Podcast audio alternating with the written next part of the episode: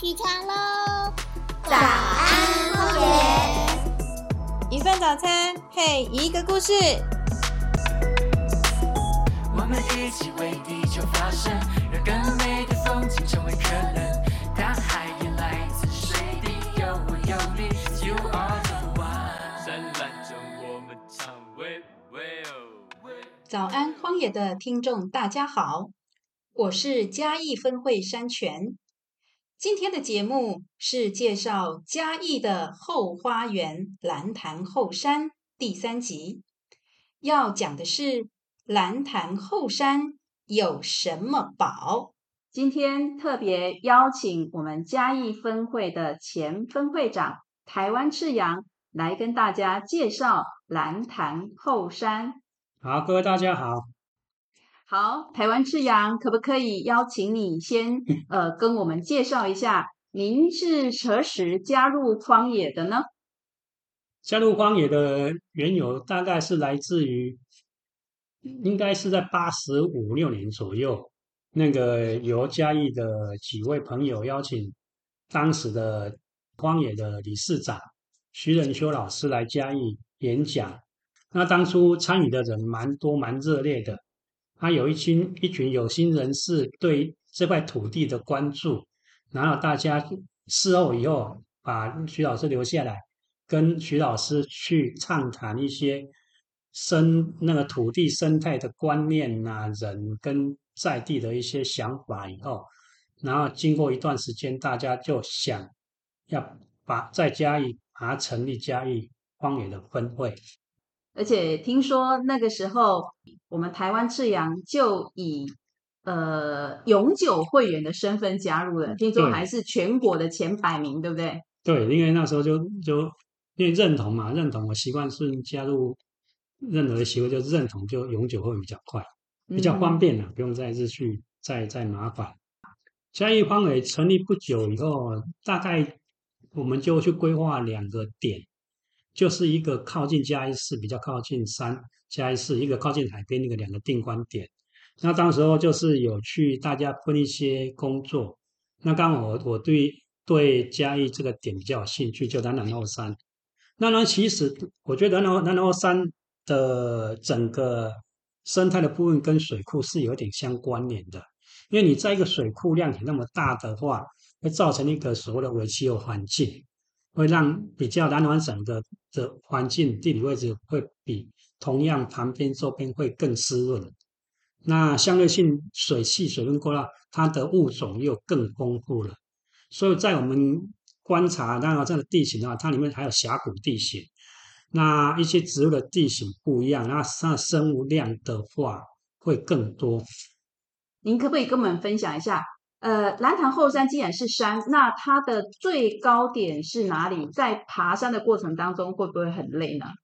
然后，那虽然叫做后山，其实它是一个家式的，我们称为秘密花园。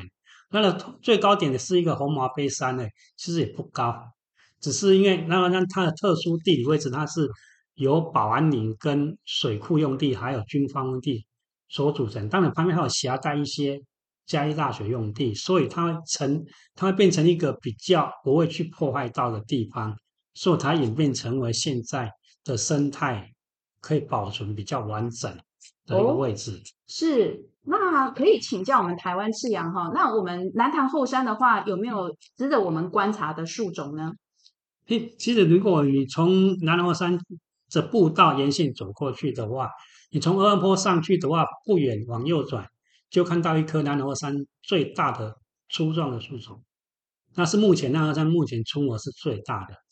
那预计它的那个存在年纪应该有超过百年了。哇！因为其实在平地要超过百年的树种不多。是。它刚好成因地制宜吧，刚好那边排水好，就是应该那个那个它凿根的地方刚好很好，它所以很粗壮，它可以平均高出平均的。树冠层可能会高出大概六七米左右。那到底是哪一棵树呢？它的名称叫做麻六甲合欢。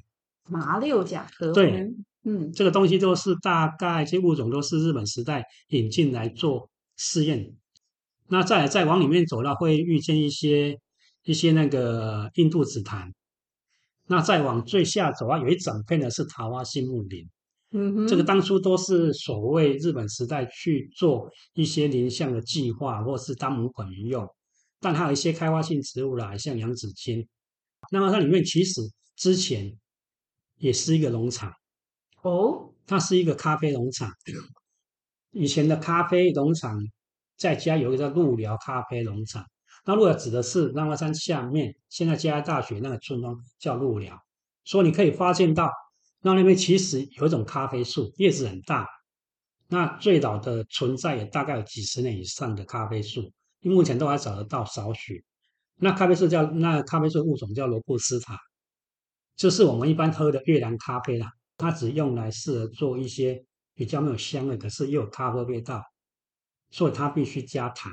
这是我们现在在喝的早餐店的供应的罗布斯塔。哦，听起来的话，我们南塘后山有一些也是经济树种。对，那除了咖啡之外，听说那个地方有一个地方叫做笋寮。嘿，对，因为后来日本撤日本撤退以后，因为可能就没有再针对林相的管理，然后慢慢有一些一些那个百姓就比较努力去开垦，啊种竹子，因为竹子在当时是一个经济作物。那你种了很多竹子收成以后，必须把它做先秦再制，然后再运送销售出去，受会做那个笋子的蒸熟装罐，所以那地方就有个地方在做处理，方叫笋寮。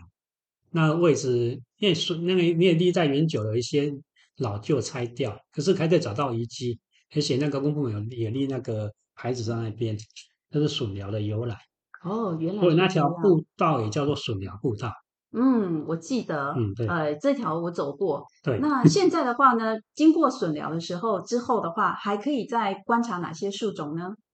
经过笋寮的话，其实可以观察这种除了杂木林以外，可以提到的是有一些一些我们比较不起眼的一些蕨类，嗯所以不要小看整个南花山那么小的一个地方，它蕨类可以查得到品种大概有六七十种以上。哇，那其实我们一般讲到蕨类的话，不得不提到台湾跟英国的比例。好像我记得没错的，英国的蕨类在记录上好像这一百多种，一百二十种左右。整个英国整个国家的范围的里面，可以调查物种就一百多种。可是，在台湾本岛，光台湾本岛就可以调查到好几百种以上。可它它的地理位置不成比例，所以等于整个南华山的的物种的蕨类物种，快接近整个英国那么大土地的面积的一半以上了。哇，所以南对塘后山也是一个可以观察蕨类的好地方。对，它的蕨类量很多，我想蕨类量那么多，应该是有功于整个南南水库，嗯哼，让它可以保持这个维气候环境可以湿润。湿润的话，对蕨类来讲是 OK 的。是是。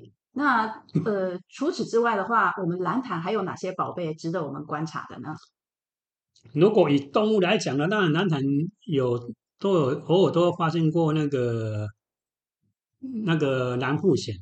哦那其实因为南南华山会有蓝腹鹇，是因为旁边有个营区，蓝腹鹇一般之前都会跑到营区里面去，那偶尔会跑来跑去，所以会让人家发现到。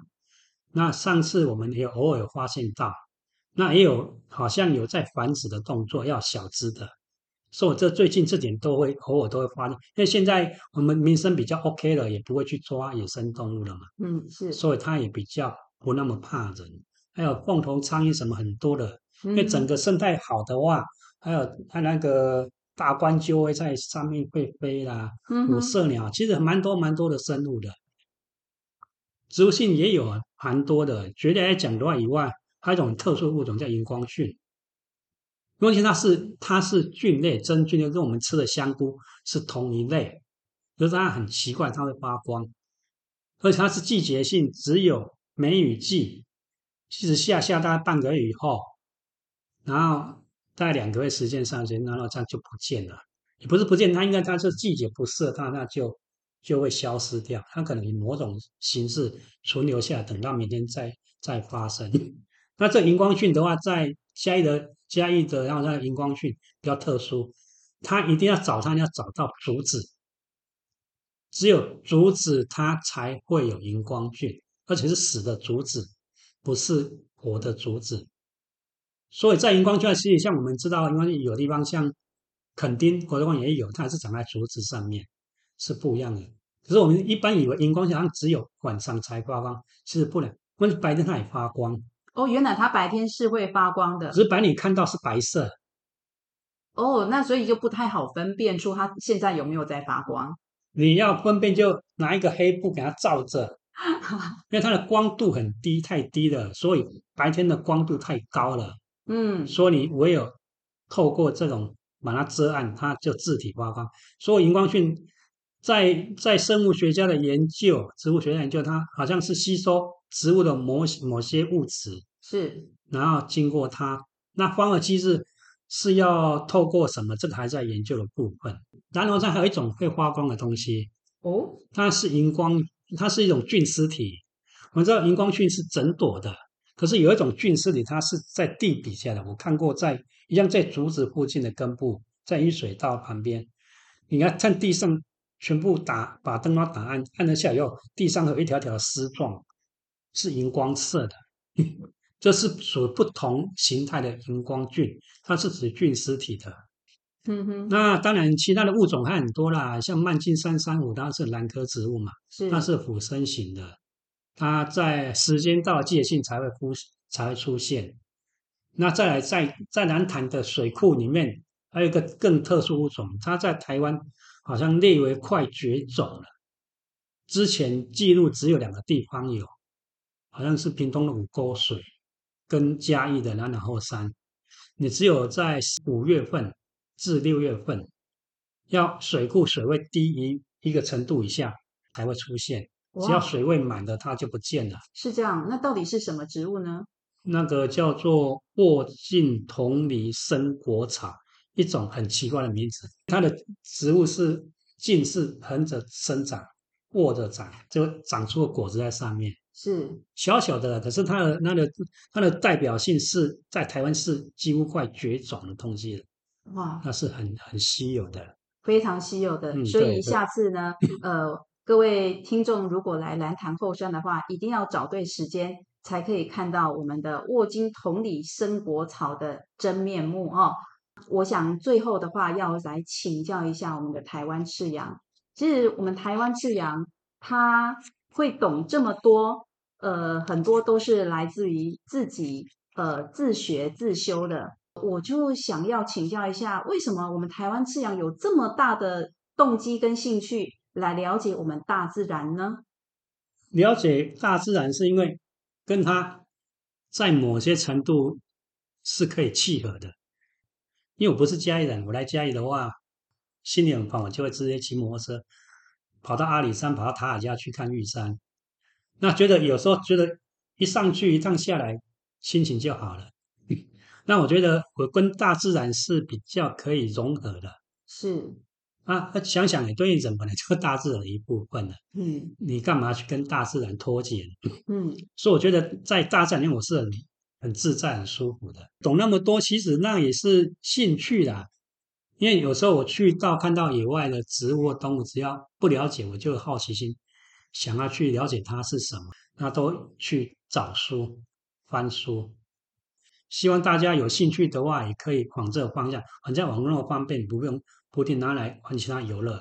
你要你出门野外观察的话，你当想要了解，就把手机拿出来查。我觉得手机也可以协助得到知识的。所以最后呢，我想请教一下我们台湾赤羊，身为我们呃荒野保护协会的资深的解说员，那您对于我们的解说员的嗯所扮演的角色，您可不可以来跟我们做一些建议呢？其实徐老师说过一句话：解说员要扮演的角色其实很简单，解说员就跟跟女孩子穿迷你裙一样，穿的越短越好，越多人注目，等于是解说你讲的越少越好啦。解说的角色应该是应该是一个所谓的引导员，引导参加者来进入一个自然界，一个美好，一个一开始不用讲答案。你就可以带他去了解到这棵树特殊的地方，或像有一些植物很特殊嘛，比较喜欢带入的是植物或动物，把它跟现实我们可以看的东西连接在一起。觉得觉得写作比较更重要是带领参与人去引起他的好奇心，他对这一只动物或这棵树或是一草一草一木有没有什么特殊的感觉可以串联他起，或是引起他当下的一个好奇啊？像有些果实很漂亮，像有些果实跟漂亮的跟它的本身的名字是对不上来的，像鸡屎树，我们觉得鸡屎树好像是当下听到就很傻眼的一个名称，它果实是太漂亮，是蓝色的果实，蓝色果实在自然界算是很少的部分的，可是你可以忽略掉那个名称，你只要蓝色果实结果带它去蓝色果实，他觉得很好奇，因为他可能一辈子从来没有见过果实是蓝色的植物。长出来的，我觉得好奇心会引起创造力，有创造就有生产力。这我就觉得这个自然跟生态是可以跟人的生活生态是可以结合的，而且很多我们的发明是从自然界来的，包括我们的药都是啊，包括奎林，它是从自然界提物，后来才化学而成的。我觉得跟自然脱离不了关系是一个一个部分了。那怎样去串联？我觉得解说员更重要的部分是串联，让他去引导参与者的一个好奇心，而不是给他知识。知识其实用处不大。我还曾经带过解说，曾经带过市政府的解说，市长带头一直管。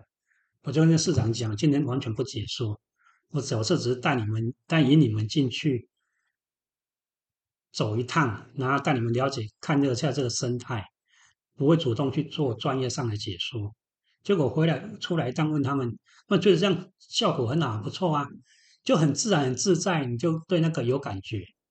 人这个媒介，把它跟人、自然界串联在一起，这是我的想法，简单的想法。嗯，所以解说员的呃所扮演的角色，就是呃引起我们听众的好奇心。对启发他的创造力。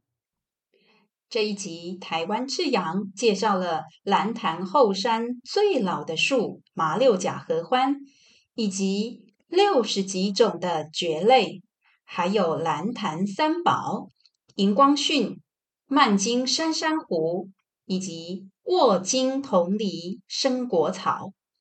喜爱大自然的您。是不是也想来蓝潭后山走一遭呢？下一集要谈蓝潭后山到底有多少物种，什么样的内行人来朝圣呢？以及嘉义分会与蓝潭后山的渊源，别忘了收听哦。今天谢谢我们台湾赤阳接受我们的访问，今天的节目就到这边结束。早安，荒野，我们下次见喽！好好，再见，谢谢。我们一起为地球发声，让更美的风景成为可能。大海也来自水滴，有我有你，You are the one。灿烂中我们唱，喂喂哦。